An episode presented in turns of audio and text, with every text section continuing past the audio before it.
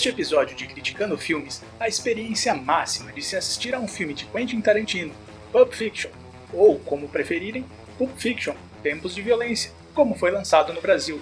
Queridos ouvintes, a experiência dessa crítica review será muito melhor após ter assistido ao filme. Além disso, possui spoilers da obra.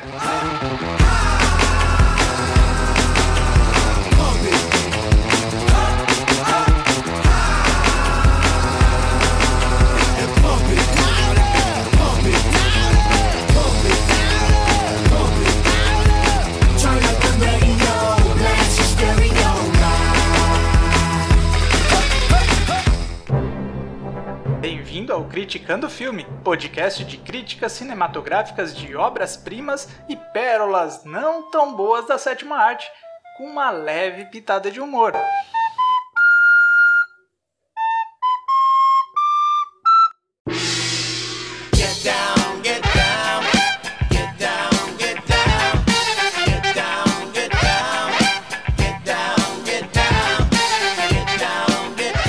Royal FTs.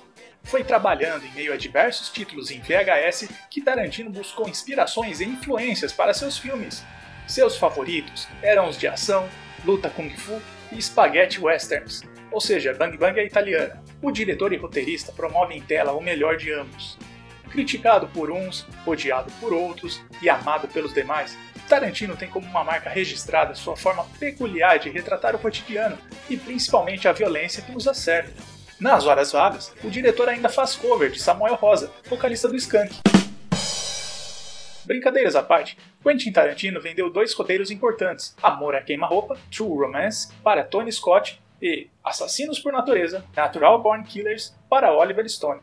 Em 1992, ganhou notoriedade ao emplacar seu Cães de Aluguel, Reservoir Dogs, um filme de investimento simples, poucas locações, ótimos atores e excelente argumento.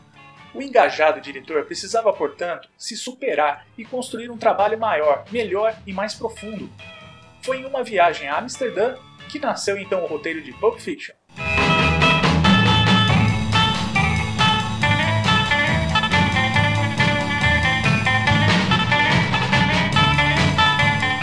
Jack Rabbit Slim. O longa de quase 3 horas é um banquete cinematográfico. Possui ação, violência, diálogos rápidos, humor sem graça, violência, palavrões, massagem nos pés, violência, cenas de dança, violência, abordagem de questões morais, drogas, violência, estupro, assassinato, piedade e violência. Mas por que trata-se de um filme tão bom e tão elogiado pela crítica? O enredo do filme é todo maluco. Começa onde termina, e na verdade é o meio da história. Divaga em ocasiões do passado, e o meio do filme é onde está o final. De certa forma, essa montagem picotada faz com que os espectadores possam ter melhor experiência e fluidez na história.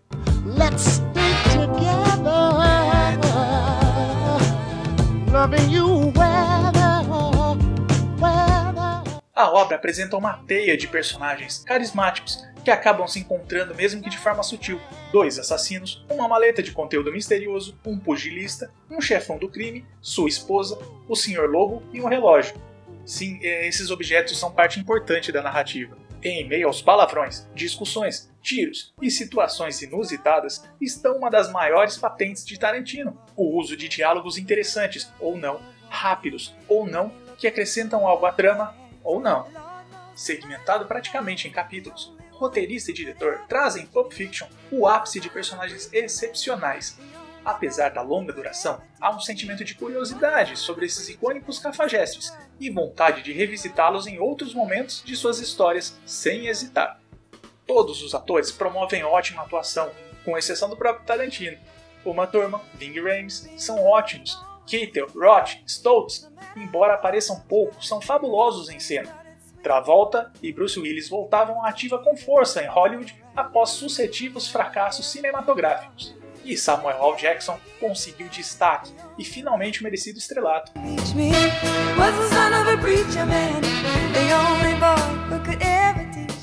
A inclusão de elementos fictícios da cultura estadunidense dos anos 1990, um restaurante temático dos anos 60, um concurso de dança e mesas personalizadas de carcaça de carros antigos, a Red Apple, única marca de cigarro usada na maioria dos filmes de Tarantino, o Big Kahuna Burger e uma estação de rádio também evidente em Cães de Aluguel. Por isso, então, há uma importante ligação de multifilmes também, já que as personagens de Michael Madsen e John Travolta compartilham o mesmo sobrenome, logo são os irmãos Vega, Vincent e Vicky Vega.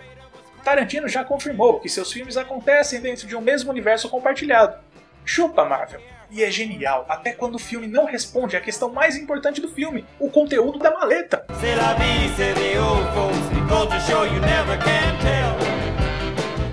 Bad Motherfucker! Pulp Fiction abusa em sua fotografia das cores vermelha, amarela e dourada, conduzindo em tons de azul e branco cenas mais leves. Os enquadramentos em plongé, mergulho de cima para baixo e contra-plongé de baixo para cima ajudam o espectador a emergir na trama junto aos personagens. A trilha sonora arrasadora é uma das mais lembradas e significativas da história do cinema, remetendo às décadas de 1960 e 70, principalmente ao surf music.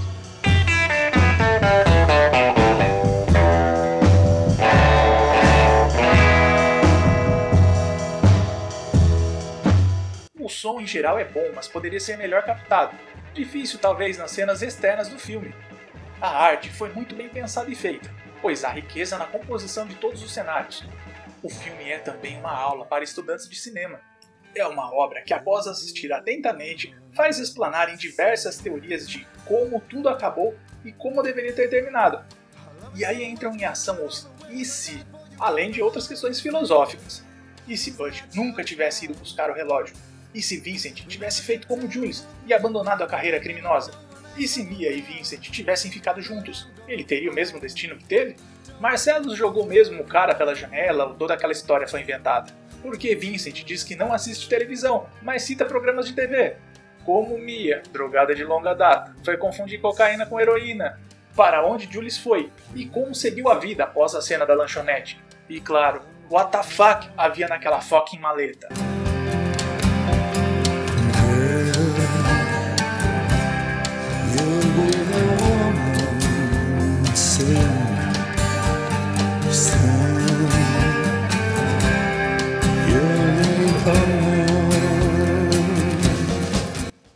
Casos, pode até causar um gostinho de insatisfação e confusão, mas o mais importante talvez não seja as teorias, e sim o conteúdo que o longa apresenta como um todo. A desconstrução da montagem, as personagens caricatas, o dinamismo dos acontecimentos e, claro, a violência são elementos que levam espectadores para uma viagem sem volta. O filme foi vencedor de diversos prêmios de cinema, entre eles o Oscar de Melhor Roteiro Original e a Palma de Ouro no Festival de Cannes. Faturou ainda o prêmio de melhor filme do MTV Movie Awards de 1995. Por último, para a revolta de muitos, apesar de indicado, Pulp Fiction perdeu o Oscar de melhor filme de 1995 para o também excelente Forrest Gump. Após todo o citado, é uma obra da cultura pop, mas imperdível para todo amante de cinema moderno. Obrigado por ouvir o Criticando Filmes. Eu sou o Gui Reale e nos encontramos por aí em breve.